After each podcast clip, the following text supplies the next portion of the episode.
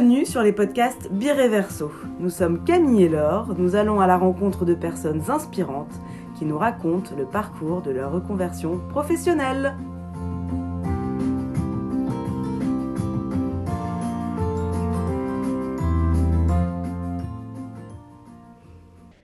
Dans cet épisode, nous vous présentons Mathilde qui, après des études de droit et 7 ans au barreau, quitte tout du jour au lendemain pour ouvrir un bar à soupe. C'était une expérience très enrichissante mais très pressurisée qui lui vaudra un burn-out. Suivie par une coach pendant quelques mois, Mathilde se relève et crée Airuse Fabric. Euh, bonjour Mathilde et merci d'être avec nous aujourd'hui pour nous raconter ton parcours. Est-ce que tu peux commencer par te présenter?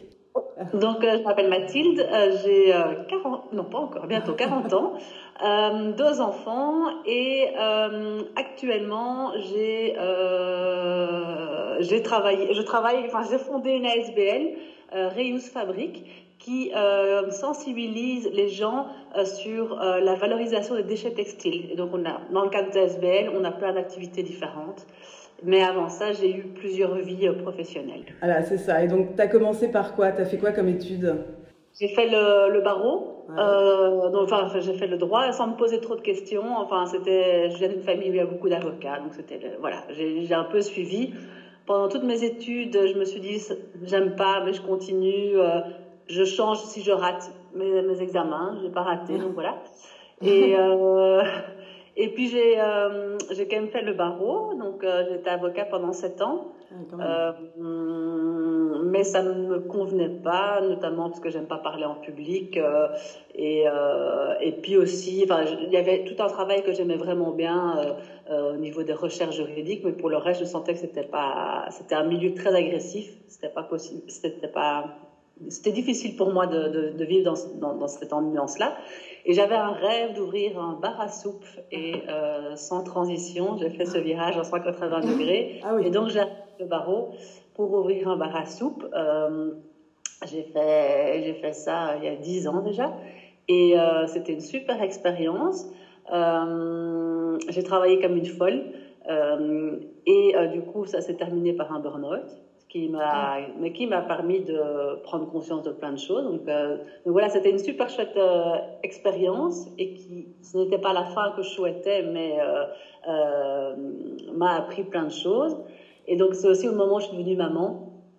Et donc c'est vrai que les deux ensemble c'était un peu trop, trop pour moi. Ouais, mais comment s'est passée ta transition justement entre la fin du barreau et, et ce bar à soupe? Parce que j'imagine que tu n'as pas quitté du jour au lendemain. Non, ça s'est fait en plus ou moins six mois, euh, mais j'avais les idées très claires, euh, soutenues par mon homme euh, et par euh, nos familles. Et donc c'est vrai que bon, quand j'ai annoncé ça au barreau, à, à l'avocat avec qui je travaillais, j'ai fait j'arrête tout pour un bar à soupe. et mais mais ça s'est fait, c'était naturel, mais très stressant aussi parce que Bon, j'étais déjà indépendant, donc je n'avais pas cette, cette angoisse euh, financière, enfin cette, angoisse de se lancer en tant qu'indépendant. Donc pour moi, c'était facile. Maintenant, il y avait une angoisse, bah oui, financière, puisque euh, ça n'allait plus être les mêmes revenus. Bon, j'avais avec mon mari, on s'était mis d'accord, enfin pour voir un peu, on savait que les, les premiers temps seraient un peu difficiles financièrement. Euh, mais pour le reste, en fait, c'était euh, c'était un peu une évidence, quoi. Donc ça s'est mis euh, seul, enfin naturellement quoi. Mais alors comment euh, tu avais déjà ton business plan en tête depuis longtemps? Tu avais, euh, avais un local? Comment ça se passait? Avais, euh... en, fait, euh, en fait, je fonctionne très fort avec les signes moi, ah. l'intuition et tout ça je sais pas si c'est super, mais euh, et donc en fait j'avais fait une formation de, de, de connaissance de soi ou je sais plus quoi euh, en décembre et je suis là en disant en fait c'est sûr le barreau c'est plus pour moi, j'ai besoin de quelque chose de plus chaleureux, d'accueillant, j'ai ce rêve qui, est en moi, c'est le moment de le faire, j'ai pas d'enfant, et, euh, et, donc avec mon mari, on s'est dit, ben, en fait, c'est un chouette projet. Lui est indépendant aussi. Et à ce moment-là, on cherchait aussi à acheter. Et on s'est dit, en fait, on pourrait trouver, essayer de trouver un, une, un immeuble de rapport. Aurait, il y aurait, la, il y aurait le, le, le, le, bar à soupe. Nous, on vivrait là au-dessus et euh, on trouverait un bureau pour lui aussi, toujours dans ce bâtiment-là. Ce qui était quand même peu probable qu'on trouve facilement parce que c'est quand même assez atypique. Et euh, en une semaine, l'offre était acceptée. Waouh! Ah oui. Donc, Donc voilà. Tout s'est un peu précipité. On a fait les choses un peu à l'envers parce que du coup, on était là, ok, super, l'offre est acceptée. Mmh. Maintenant, il va falloir euh, faire le dossier financier, le business plan et, euh, et, euh, et, donc voilà. Et enfin, la banque nous a suivis et, ça a été accepté. Quoi. Donc voilà. Et donc, donc ce bar à soupe, quelle était l'idée de base? Tu visais qui en fait? Je visais, je, en fait, je visais ceux qui avaient envie de manger sain mais bon et gourmand. On va dire ça comme ça. Parce que on a souvent l'image d'une soupe enfin, de cantine qui n'a pas beaucoup de saveurs et tout ça, alors qu'une soupe, ça peut être mais 100 000 saveurs différentes. Quoi. Et, euh, et donc j'avais vraiment envie que toutes les... Parce que j'étais ouverte, entre guillemets, que le midi, mais comme j'avais beaucoup d'exigences, mon menu changeait tous les jours. Donc je repartais à zéro tous les matins, donc il fallait tout recommencer. Donc euh, je me levais à... Le lundi matin, je me levais à 4h30 du matin. Mmh jour, c'était 6 heures du matin pour être prêt au service. Euh, et puis, il y avait aussi les livraisons. Et donc, c'était vraiment l'idée, c'est que tout, tout, tout, quand on bosse, on n'a pas beaucoup de temps de, de, se préparer des bons trucs. Ce qu'on nous propose, enfin, en tout cas, à l'époque, ce qu'on nous proposait souvent, c'était euh, cher et pas spécialement bon selon mes critères. Et, euh, et donc, j'avais vraiment envie d'apporter ça pour tous les, tous les gens qui travaillent et ceux qui ne travaillent pas. Enfin, ceux qui ont envie de faire une pause gourmande, saine et mais savoureuse, quoi. Et c'est toi qui cuisinais? Oui. Et enfin, au fur et à mesure, donc je faisais, au début, je faisais tout. Euh, il y avait juste euh, quelqu'un qui m'aidait trois heures par jour, et à la fin, j'avais deux, deux temps pleins en plus à côté de moi. Et tu faisais ça à Bruxelles À Bruxelles, ouais, près du cimetière d'Excel. D'accord. Et du coup, avais, euh, comment tu avais fait ta communication bah alors là, à l'époque, je n'étais pas, pas encore très communication. Enfin, pour moi, les réseaux sociaux, enfin, ce n'était pas, pas le début, mais c'était pas. Voilà. Mais donc, c'est vrai que euh, sur, bah, sur les conseils de ma sœur qui travaillait en marketing. Elle m'a dit, mais commence un petit blog le temps de, pendant tout le temps des travaux, tout ça, où tu partages euh, un peu tout ce qui t'arrive. Et donc, j'avais créé un blog sur les aventures d'une soupière. Mmh. Et donc, euh, je racontais tout ce qui, tout ce qui m'arrivait. C'était mon mixeur qui explose, j'en ai partout. Je me montrais une photo de moi avec mon casque en train de, préparer mes trucs pour... donc, j'avais vraiment au début préparé comme ça. Et puis après, c'était surtout plus au menu du jour et compagnie. Et puis euh, le, mon réseau, bien sûr, tu envoies des mails à, à, tous ceux que tu connais. Quoi. Et, mais c'est vrai que dans ma clientèle, ce qui était très particulier, c'est que j'avais beaucoup d'avocats. À ce moment-là, je, suis aussi devenue maman, ce qui fait un bon petit chamboulement. Et, euh, et c'est vrai que ces horaires contraignants, plus un petit bout, c'est mon corps, mon corps a dit non. Et donc c'est le burn-out qui t'a fait du coup à totalement arrêter. Tu euh, je me rendais compte que je devais arrêter mon corps. Enfin, quand j'entendais le mot de, le nom du bar à soupe, je pleurais, quoi. Ah oui. Donc, et en fait, à ce moment-là, j'avais pas conscience. Enfin, j'étais juste fatiguée. Je me dis, voilà. Et puis, on était en vacances et j'ai lu un article sur le burn-out et j'ai fait à mon mari, ah, je crois que je suis en burn-out. Et, euh, et, on est rentré de vacances, j'ai été voir euh, un médecin qui m'a confirmé le burn-out. Et c'est vrai que pour moi, la seule, la seule possibilité, c'était de, de fermer quoi, ce, ce, bar à soupe. Même si j'aurais voulu le, revendre, tester, mais comme on habitait au-dessus, j'aurais resté tout le temps connecté en fait. Et, euh, et je sentais qu'il fallait que je, voilà, que, je me, que je me protège, que je fasse une, je coupe tout ça. Et donc, le jour où j'ai décidé de tout fermer, euh, je me suis senti un grand soulagement. Alors que j'ai adoré, c'était super chouette, mais c'était euh, tellement épuisant. Je m'étais mis beaucoup de pression aussi. Hein, donc, et tu penses que c'est le fait d'être devenue maman, justement, qui, euh, qui, a fait ça? Non, il y a plusieurs choses. Je pense que euh, la première chose, c'est que je me suis mis une grosse pression, où je voulais un menu euh, qui change tous les jours, assurer la, fraîcheur de, de, mes repas. Et j'ai pas, j'ai pas accepté de, de, de, changer mon, mon modèle. Donc j'aurais pu très bien me dire, en fait, toute la semaine, je fais le même menu. Euh, ça sera peut-être pas frais du jour, mais frais de la veille. Enfin, en acceptant certaines certains compromis. Et, euh, et aussi que je m'étais lancé le gros challenge de faire ça, de tout déclarer. Je voulais faire ça, euh, je voulais pas faire de blagues. Et euh, ces éléments-là n'ont vraiment pas aidé. Et donc, en fait, quand j'ai eu ma fille, j'étais déjà crevée, en fait. Ah ben et, et, c'est vrai que quand, quand, elle est née, enfin, quand j'étais enceinte d'elle, je travaillais encore 10 heures par jour. Mm. Et même pendant mon congé de maternité, j'avais réussi à trouver quelqu'un qui, qui, qui gérait, on va dire, le quotidien. Moi, je devais quand même travailler aussi en plus, quoi. Donc, euh, c'est vrai que, enfin, je devais faire l'admin, enfin, un peu la communication, enfin, gérer l'équipe. Mm. Et donc, c'est vrai que, voilà, ça, c'était. Too much. on va dire que ça m'a, entre guillemets, achevé. Quoi. C'était la, goutte, la goutte de trop. Quoi. D'accord. Et donc, tu t'es arrêté combien de temps avec ce burn-out euh, eh ben, En fait, euh, quand on m'a annoncé le burn-out, je suis tombée enceinte le mois suivant. Et, euh, donc, du coup, là, en fait, c'était très bien pour moi, euh, dans le style des signes. Euh, c'est que, du coup, en fait, je, devais me reposer. J'avais un but, j'allais avoir un autre bébé. Et donc, pour moi, la, la, transition, l'acceptation de, de, d'avoir arrêté ce bar à soupe auquel je tenais tellement, en fait, a été beaucoup plus facile puisque j'avais euh, ce, ce, ce, projet qui était en moi et qui, euh, et qui, voilà, qui prenait tout son sens. Et donc, c'est vrai que jusqu'à trois mois de, de, mon fils qui est né, je me suis pas posé de questions. Et puis là, euh, après ça, j'ai pris, je crois encore. Là, à, ce moment-là, j'ai commencé à travailler avec une coach ah oui. pour voir un petit peu où j'en étais déjà moi par rapport à mon burn-out.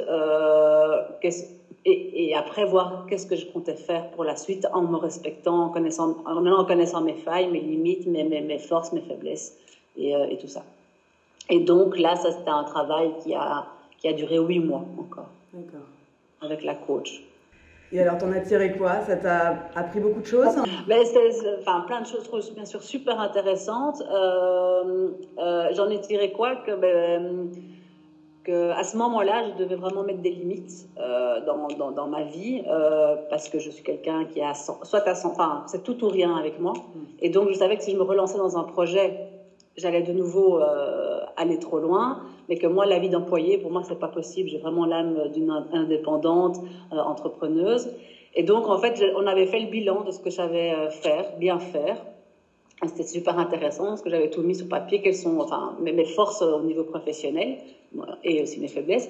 Et sur base de ça, on a défini ensemble mon nouveau projet. Donc moi, je suis assez, euh, je suis très organisée, administrative, tout ça. Et donc, euh, j'ai proposé un service d'aide euh, aux, petites sociétés et aux indépendants pour m'occuper à leur place de leur admin euh, ou bien de les coacher, enfin, de leur expliquer, enfin, de leur donner des trucs et astuces et tout ça. Et donc, euh, c'était pas le boulot de mes rêves, ça c'était sûr, mais j'avais l'avantage de faire exactement les horaires que je voulais. Euh, c'est moi qui décide, pour mes vacances, si je prenais deux mois, je prenais deux mois de vacances. Euh, et c'était un boulot qui, à cette époque-là, était bien pour moi parce que euh, j'allais chez mon client, je gérais son truc, je rentrais à la maison, j'avais la tête zen, quoi. Elle était vide, je pouvais me consacrer à, à ma famille et je devais pas gérer des urgences ou enfin genre de trucs comme comme pour par exemple le bar à soupe où j'avais des grosses commandes la veille à je sais pas quelle heure et là d'un seul coup panique, il faut tout organiser et euh, et donc j'ai fait ça pendant. Euh, ben, je viens d'arrêter mon dernier client il y a deux semaines. Ah oui. Et, euh, mais en parallèle, je savais que je faisais ça, et que j'attendais que mes enfants grandissent un peu, et qu'un jour, un autre projet plein de sens, euh, enfin, c'est pas que ça n'avait pas de sens, mais qui me, je, je savais que c'était pas, euh, ça me faisait pas vibrer comme, comme boulot, quoi. Mais, euh, et puis alors justement, de fil en aiguille, je me suis mis à la couture, parce qu'en fait, je suis zéro déchet, ah, c'est pas, mal. Et euh, j'étais hyper frustrée de, en fait, de devoir acheter des petits sachets en tissu pour euh, le vrac. Donc je me suis dit, ben, en fait, je vais me mettre à la couture. Et en fait, je suis devenue complètement accro. J'ai adoré et euh, c'était un peu euh, ma pleine conscience. Et, euh, et alors, du coup, toutes mes créations, tout ce que je faisais, c'était toujours en mode récup, euh, upcycling. Je voulais pas acheter de tissu neuf. Euh, et puis, de fil en aiguille, j'ai créé un petit compte sur Instagram et Facebook où je partageais ça pour, un peu montrer, donner des idées aux autres. Et ma grande sœur parlait avec une de ses copines qui, qui venait de se mettre aussi à la couture et qui avait un projet, enfin, elle n'avait pas encore le projet. Elle se disait que ça serait chouette de créer un espace de, euh, dédié à la couture où on peut venir euh, faire sa couture avec une grande, une, une grande une table de travail. Parce que je ne sais pas si vous cousez, mais quand on coud, on a besoin d'une de, grande table. Ça pour, et donc elle, avait, elle pensait ça, et donc ma sœur lui a dit, mais appelle, appelle Mathilde vous, avez, vous êtes sur le même créneau au même moment. Et voilà, de, de, sa, de cette rencontre, euh, quelques mois après, on a décidé de lancer Reuse Fabrique. Ça a été un peu retardé parce qu'on a décidé de lancer ça en mars 2020. D'accord. Et euh, mais toujours est-il que du coup, ça nous a permis de bien réfléchir au projet, voir un peu tout ça. Et donc, on a ouvert euh, euh, la mercerie euh, éco-responsable en décembre 2020. Ouais, quand même. Ah, donc ça va quand même. Et, et, puis, et puis, alors, on a pu commencer les cours individuels. À partir de, aussi de, plus ou moins ce moment-là. Et alors, on travaille avec un couturier en insertion professionnelle qui nous fait toutes les commandes qu'on reçoit pour, le, pour le secteur professionnel. Donc, par exemple, un restaurant qui veut qui veut des tabliers euh, upcyclés, ben, il nous les commande. Ou bien on a un promoteur immobilier qui veut des porte-clés, on les a fait en chute de cuir. Donc voilà, on a, en fait, on touche à plein d'activités différentes, mais toujours sur le thème de la euh, valorisation des déchets textiles. Ah, oui, ah donc euh, c'est hyper complet. Donc en fait, tu viens, tu, tu, tu ce que tu veux, tu, tu coupes pour les entreprises, vous donnez des cours aussi, si j'ai bien compris. Et alors, dans la boutique, en fait, on collecte plein de tissus et d'articles de mercerie de seconde main. Euh, que les gens viennent nous déposer. Euh, le, cas fréquent, on doit vider la maison de la grand-mère qui a encore plein de trésors et on ne sait pas quoi faire de ces tissus, ben, les gens nous les apportent. Et alors, du coup, on revend tout ça à petit prix. En fait, euh, on, on a un espèce de petit rien du textile, on va dire ça comme ça. Et, euh, et, les gens viennent, on a pas mal de, oui, de, ah, de couturiers, couturiers, de créateurs. alors, chacun vient pour ses propres, enfin, des raisons différentes. Il y en a, c'est pour l'impact écologique. D'autres, ça va être pour des raisons économiques. Euh, mais euh, c'est voilà, un chouette espace. Et où se situe du coup cette... Euh, ben alors c'est là que quand je reviens sur mes signes, donc on cherchait un endroit et on regardait un peu et puis en fait je, je, disais à Sophie avec qui j'ai lancé la, la SBL, dis mais en fait le ré commercial où j'étais avant, il vient de se libérer et, et le bureau de mon mari qui est à l'arrière, ben, ils viennent aussi de donner leur renom donc, euh, en fait, on peut aller visiter, mais je disais, je crois que c'est quand même un peu petit et tout. Et puis, on était, elle a été voir les lieux, elle a fait, c'est bon, on s'installe ici. Donc voilà, c'est euh, parfois les, oui, depuis le début aussi souvent, je fonctionne avec les signes, quoi. C'est, euh, Et donc ça, c'est au cimetière d'Ixelles. Et alors, ça, ça fonctionne bien? Vous êtes, vous êtes, vous êtes carrément lancé Vous êtes au... Ah oui maintenant, euh, on a même lancé la petite partie euh, café. On a un petit espace, euh, deux, trois tables, où les gens peuvent venir boire un petit verre en préparant leur projet, ou bien manger une pâtisserie et tout ça. Et donc maintenant, tout le, projet est en marche. Parce qu'on a, donc on a, avec le Covid, on a dû faire étape par étape et tout ça. Et euh, non, non, on est super contente. Euh, on a pu lancer les cours collectifs, euh, la mercerie.